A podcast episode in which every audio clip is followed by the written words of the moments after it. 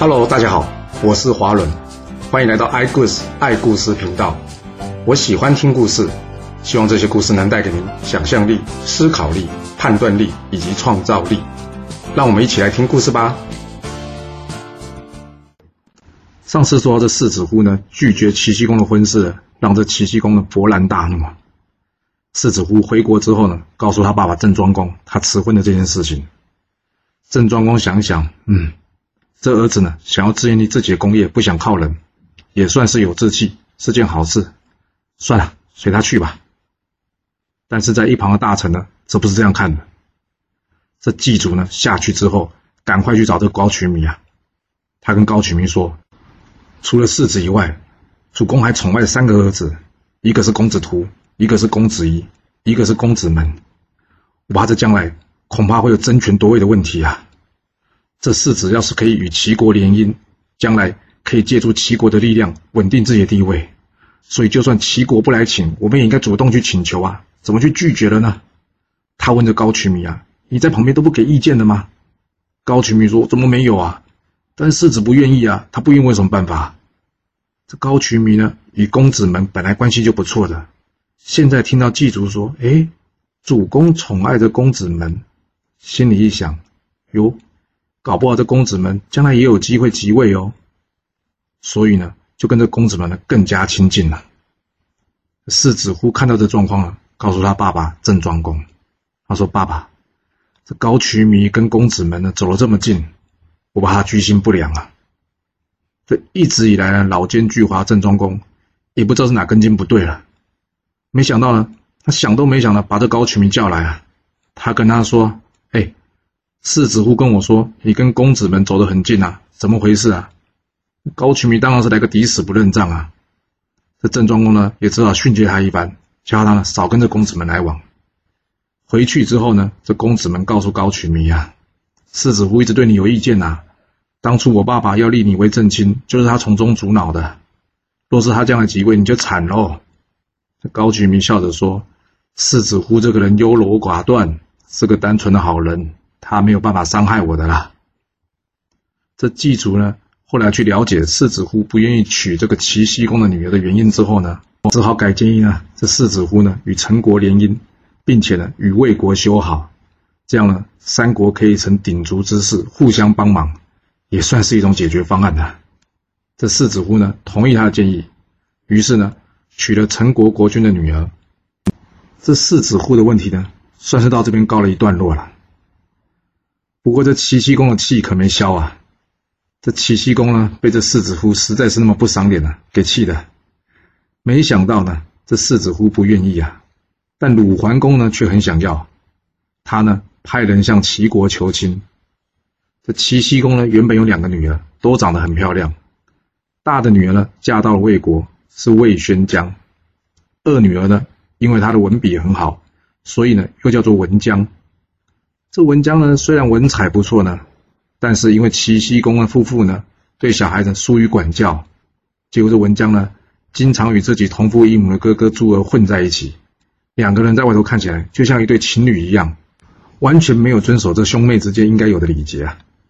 这一天，鲁桓公呢派人准备平常两倍的财物作为聘礼啊，表示他慎重其事，要来迎娶这个文姜。哇！齐僖公一看，哦，真有面子啊！加上之前呢，鲁桓公已经多次求亲了，这一次呢，他就答应他的请求了，决定将这文姜呢嫁去这个鲁国，并且呢亲自去送嫁。这表面上看起来是一段美好的姻缘，有什么好说的呢？我们后面会收到。现在呢，先来说说这周天子吧。这郑庄公呢，假传这周天子的命令呢，去讨伐宋国之事呢，最后纸包不住火啊，还是传到了周桓王的耳中。这桓王呢，一怒之下呢，免去了他左卿士辅政的官衔。这郑庄公呢，则是非常愤怒啊，他五年都不来朝见这周桓王。这周桓王看这郑庄公啊，完全没把他放在眼里啊，生气了他，决定要出兵来讨伐这郑国了。在旁的国公林府建议啊，大王，郑伯可是有累世之功啊，之前是因为我们削去他官衔，所以他才会愤而不来朝见您的。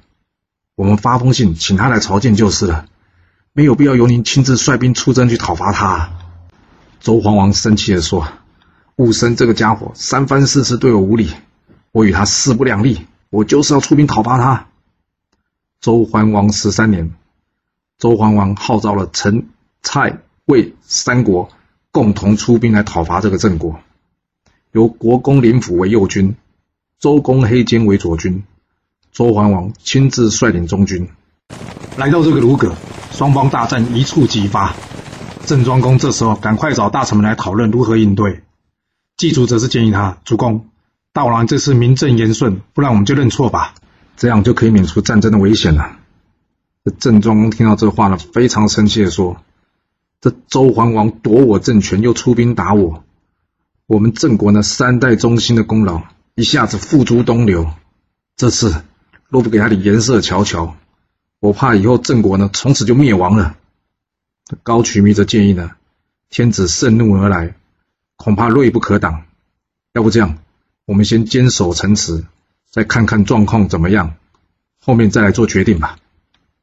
这时候呢，大夫公子元则建议：我们是臣子，不应该与天子对抗的，道理上恐怕站不住脚啊。所以要打呢，则是快，不能慢。我的看法是，周桓王将军队分为左、中、右三队，我们也可以将军队分为左、中、右三队应战。嗯，郑庄公听到这话说。分成左、中、右三队，你觉得这样就可以获胜吗？公子元接着说：“这个陈国的国君佗呢，是刚刚篡位上任的，国人多不信服他。我们可以用右军呢出其不意，先攻击陈国，陈国呢必定败退。接着，我们再用左军攻击蔡魏这两个国家。蔡魏这两国听到陈国已经被瓦解了，一定也会战意全失。这个时候，左军就能攻陷了。最后。”三路军队齐发，一起攻击周天子所在的中军。郑庄公一听，开心的称赞这公子元啊，此计甚妙啊！正当他们在讨论当中呢，士兵突然回报了，周天子军队已经到了。这郑庄公呢，就依照刚刚公子元所说的呢，出城应战了。这周桓王看到郑庄公呢，出了城来，竟然没打算认错，反而是出兵应战啊！哇，他更是气得不得了了。于是呢，周郑两边呢各自摆开阵势啊。这周桓王呢多次派人前去挑战，但是郑庄公这边呢却是坚守不出啊。一直到了中午，郑庄公判断了周桓王的士兵应该已经怠惰了，于是，一声令下，右军出击，马上攻击这陈国的军队。果不其然，陈国军队并无战意，迅速溃败。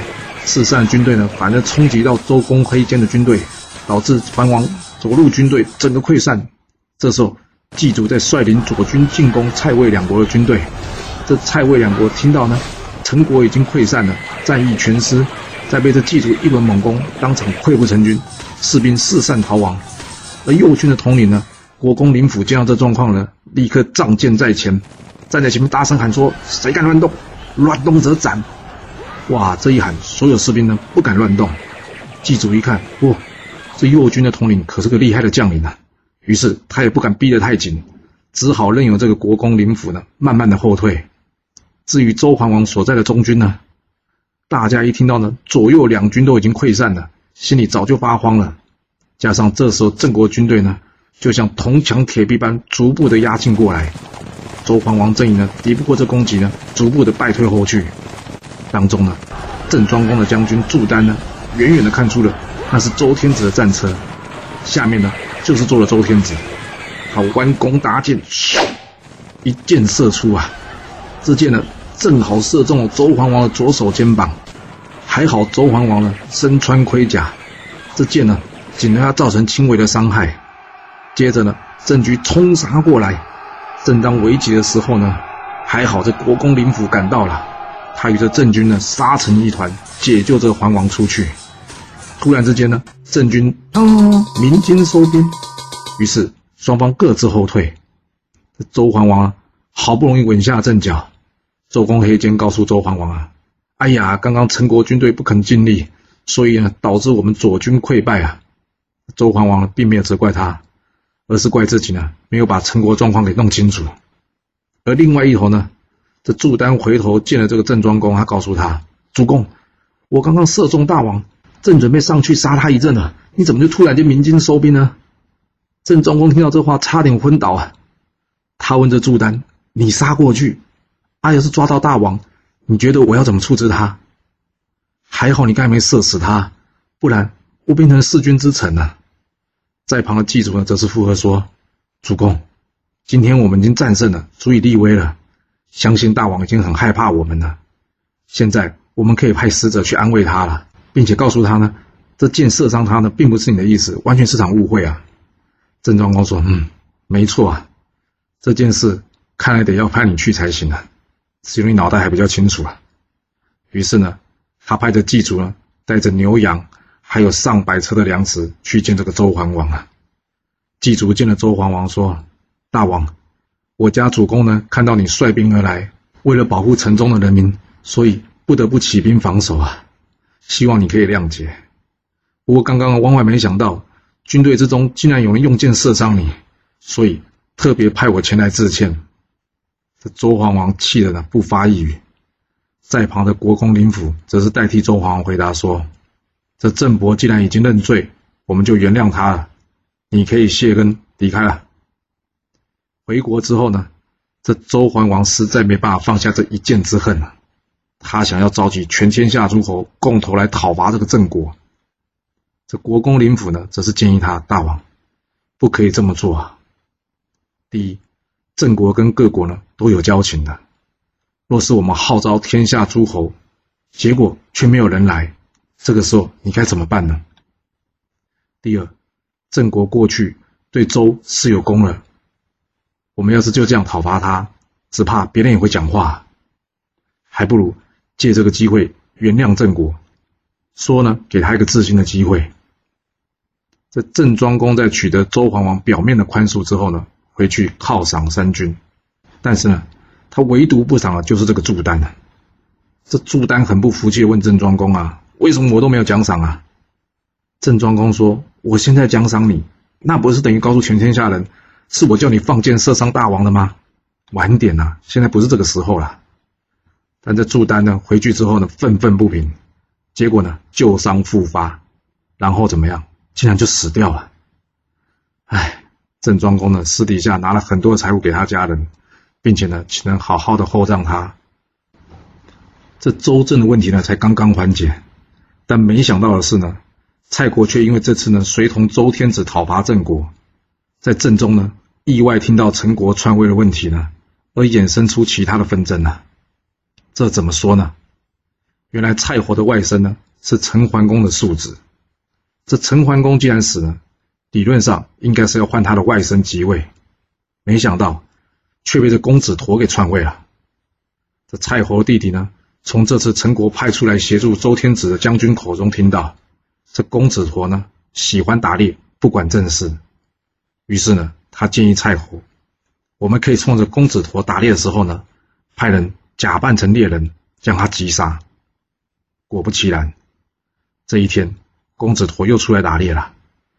蔡侯的弟弟呢，依照计划。率领了十队的士兵呢，假扮成猎人。等到公子陀一来呢，他们一涌而出，并且告诉在旁的人说：“我是蔡侯的弟弟，奉命来讨伐篡位的公子陀的。我们只杀他一个人，跟其他人无关。”这众人呢，根本就不喜欢这公子陀，于是怎么样？大家袖手旁观。这公子陀呢，才篡位一年半，结果怎么样？就被杀了。杀了这公子陀之后呢，众人改立这蔡侯的外甥。公子耀即位，这公子耀即位之后呢，就是陈立公。这一场看起来单纯的周郑大战啊，除了造成陈蔡争位，更糟糕的是什么？还引起了南方楚国的野心呐。这南方楚国的国君熊通呢，姓芈，原本是受封为子爵的。不知道大家还记不记得这个贵族爵位的分类啊？除了王之外呢？其他则分为公、侯、伯、子、男。这熊通呢是个暴力分子啊，他想从这个子爵呢跳级称王，但是不知道周天子实力如何，他害怕了这一称王呢引起天下来围攻，不过看到这周天子呢，连一个小小的郑国都打不赢，于是呢，他决定自称为王。大臣窦伯比建议他说：“主公，我们之前确实有称王，但是后来自己又除去王号了，现在突然间又要称王，恐怕附近的诸侯会因为害怕而联手起来攻打我们。我的建议是呢，我们先直接以武力压制他们，这样子呢，可以免除他联手来攻打我们。”熊通说：“嗯，打仗好啊，那要从哪一国先攻打起呢？”窦伯比建议呢。汉水东方诸侯以隋国最大，我们呢先大军压境，然后呢说要跟这个隋国和谈，再看看他们反应如何吧。若是隋国臣服了，相信汉水东方诸国也都会因为害怕我们而臣服。这熊通一听，嗯，好，就按照窦伯比的建议，亲自率领大军出征，来到隋的这个边境呢，派出这个大臣。去向谁去求成，隋国的国君见到楚国国君呢，先是大军压境，接着呢派出使者来求成。他问大臣的意见呢，这到底是怎么回事啊？大臣季良说：“楚国强，隋国弱。我猜这楚国并不是真心求成。我们呢可以表面上先同意，但是要加紧备战，以免这楚国呢表面和解，实际上呢。”派兵偷袭我们。另外一位大臣少师则是说：“主公啊，要不这样，由我前往去看看楚军的状况。”这个少师呢，没有什么本领，不过呢，隋国的国君呢，就是很宠信他。于是呢，他呢听从少师的建议，让他先去看看楚军的虚实啊。窦伯伟一听到，哦，隋国派少师来啊，太好了！他告诉楚王熊通说：“这少师呢，并不是有能力之人。”他最出名的就是拍马屁了。等他来了，我们可以故意安排一些老弱的士兵给他看。他看了之后呢，一定会起轻慢之心。一旦隋国轻忽我们，我们将来要攻下隋国的机会可大增啊！这时候呢，楚国另外有大臣呢持反对意见。他认为隋国的伎俩是个能臣，只要他在，想要攻下隋国并不容易啊。窦伯比解释道：“我同意。”季良的确是个棘手的人物，但是这样子可以提高我军胜算啊！熊通听完话之后呢，就决定按照窦伯比的建议进行吧。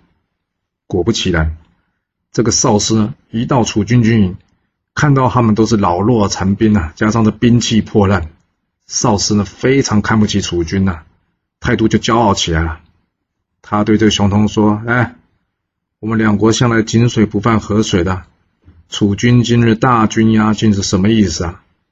熊通回答：“我们楚国连年收成不好，百姓贫穷啊，我担心有些小国呢会趁机来找麻烦，所以呢想要跟贵国结盟，成为兄弟之邦，互相呢为唇齿。”这少师呢非常骄傲的跟熊通说：“这汉水东方诸国啊，都是听我们隋国的号令的，你不用担心呐。”说完呢。便同意与这个楚国结盟了。结盟完成之后呢，楚国马上下令班师回国，而这少师呢，则是回去向着隋国国君复命了。他跟着隋国国君说：“哦，这个楚国军队看起来实在有够弱的，而且呢，才一结盟呢，就赶紧逃回去了，可见他有多害怕我们了。若是主公你同意，我呢愿意率兵去追击，就算没把熊通给抓到了。”也可以劫掠他一番，让他以后呢不敢小看我们隋国。随侯一听到少师这么说呢，马上同意，嗯，好，就派兵去追击他吧。哇！一听到随侯要出兵，季良赶快出来劝谏他。他说：“主公，这楚国近年来管理的不错啊，从来没听说他们收成不好啊。唯一有问题的就是这熊通弑君篡位啊。熊通这个人好战残暴，他无故请臣，本来就是包藏祸心。”这次还故意出示老弱残兵给我们看，分明就是想引诱我们嘛！若是我们去追击，一定会中计的。主公不可以啊！那隋国国君一想，嗯，这么说也不是完全没可能哦。啊，算了，找人来卜一卦好了。结果显示，若是出兵呢，结果大凶哇！吓得这隋侯呢不敢马上出兵去迎击啊。嗯，这隋国没上当，熊通呢再问这个窦伯皮，那该怎么做啊？窦伯比说：“既然已经同盟了，我们可以找个地方约个时间呢，约定会盟。假设隋国来了，就表示他臣服了；若是隋国不来了，我们可以说他违背盟约。这个时候再出兵讨伐他，就名正言顺了。”这熊通呢再次采纳窦伯比的建议，发文呢通知着汉水东方诸侯，约定夏天会盟。时间一到呢。汉水东方诸侯都来了，果然隋国没有出席。熊通呢，派人去责问着隋国，隋国呢根本就不理会他。于是呢，楚国终于有借口了，派出大军攻打这个隋国。军队呢快速的抵达汉江与淮水之间。隋国大臣季梁则建议随侯，他说：“主公啊，楚国的军队士气正旺，我们不可以轻敌。我建议呢。”我们先派人好好的跟他谈和，若是他接受呢，这两国无事；若是楚国拒绝呢，则是他理亏。这个时候，我们的士兵呢，会因为愤怒而士气大振，而他们的士兵呢，反而会因为骄傲呢而怠惰。这时双方交战，我军较有优势。在旁的少师说：“吼，有没有搞错啊？楚军这么弱，不远道而来，根本是自寻死路，都不赶紧将他歼灭，我怕又跟上次一样让他逃走了。”随后这次觉得，嗯，其实少师讲的才有道理，于是呢，不理会这季梁的建议，决定直接出兵。双方呢正式摆开。季梁跟着随后说：“啊，主公，楚军分为左右两军，向来楚军以左军的地位较高，所以熊通一定在左军。换句话说，所有的精锐部队一定也在左军。我建议呢，我们先攻打较弱的右军。”一旦他右军溃散，这左军也会受到影响。到时候呢，我们再全面出击，胜算就会比较大了。在旁的少师则是说：“吼，你怎么那么没志气啊？为什么不敢直接攻击这个楚军啊？我们这样子不是让楚军看笑话吗？依我看呢，我们要攻呢，就直接先攻左军，直接对决。”随后觉得，嗯，少师的讲法有道理，于是呢，决定。直接对楚军的左军发动攻击。一开始呢，楚军呢故意将军队向后退，向后退。随后呢，还真的以为楚军不耐战了，于是他怎么样，长驱直入。但没想到呢，楚军突然之间从两旁将军队合了起来，反过来将隋军怎么样，包围在中间。哇，一下子四面都是楚军呐！楚军呢，个个奋勇杀敌。这时候的少师呢，跟这个楚国的将军呢，才打没有十回合呢，就被斩于马下。而这水火呢，则是在季梁的保护下呢，左冲右突，最后放弃了战车，混在这步兵人群之中，才勉强的逃出来。回头一检视军队，哇，只剩下三四成啊！这时候随侯问少师呢？这少师呢？这士兵回答说：“报告主公，少师已经战死了。”这随侯，唉，叹了一口气。这时候季梁则说：“主公，这样误国之人不足叹息啊，就是没有必要为他惋惜了。”现在最重要的是，赶紧向楚国求和吧。这随侯大败呢，心里早就没有主意了。他看着季梁说：“都交给你处理吧。”于是这季梁呢，赶紧到这楚军求和。熊通一看到季梁前来呢，非常生气的说：“你随国背叛盟约，并且出兵抵抗，今天打败了才来求和，根本不是真心的吧？”而这季梁呢，面不改色的说。这叛盟出兵呢，都是少师的意见，并不是随侯的本意。如今少师已经战死，而我们随侯已经知错了。若是楚国愿意接受我们的和解呢，我们将率领汉水东方诸侯永远臣服；不然的话，也就只有一战了。这窦伯比告诉这熊通说：“看来这天并没有要亡隋国啊，不然怎么会是小人战死，贤臣却还在呢？”主公。我看我们就接受他们请臣吧。不过呢，我们可以要求这隋国，让他呢率领这东方诸侯去向周天子对我们歌功颂德。之后，我们再告诉周天子，我们政服难满，我们想要称王，这样周天子也不好拒绝吧。熊通一听，哼哼，有道理。于是呢，派人告诉这季梁，楚国可以接受隋国的请臣，但是有一个条件，什么条件呢？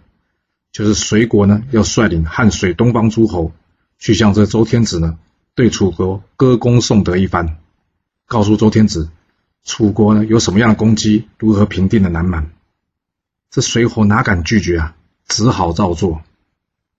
而这周桓王呢，一看到这熊通呢想要僭越称王，他怎么可能答应呢？他当场拒绝了。熊通知道之后呢，非常的生气啊。他说：“我的祖先对周朝有功，称王又怎么了？何况我的先祖之前已经是王了，我们只是暂时缴回了这个头衔，现在我拿回来，何必需要周天子同意啊？这郑国射伤周天子。”周天子无力惩罚我，楚国平服南蛮有功，周天子却不愿意奖励。像这种赏罚不分的天子，何必理会他？说完呢，决定自立为王，并且呢，接受汉水东方诸侯的庆贺。这周桓王对于楚国自立为王一事呢，果然无力惩罚。看在诸侯的眼里，这个天子已经没有多少人愿意尊重他了。这熊通的儿子呢，后来迁都到尹，而楚国呢，也自此走向了称雄争霸的行列。正当楚国一步步的走向历史舞台的中心，而另外一边呢，却有另外一个国家慢慢的要退出了这个历史的舞台了。到底是哪个国家呢？我们要到下次才能跟各位说喽。好了，今天就先说到这。若喜欢我的故事，记得动动您的手指，给我五星评价，或是追踪、订阅以及分享哦。当然，也欢迎您留言分享你对这一集的想法，或是你也可以请我喝一杯咖啡或是饮料，让我有持续创作的动力。其实历史就是顶层阶级的生活记录，了解他们的思考方式以及作业模式，才有机会改变您的未来。谢谢您来听我说故事，我们下次再见喽。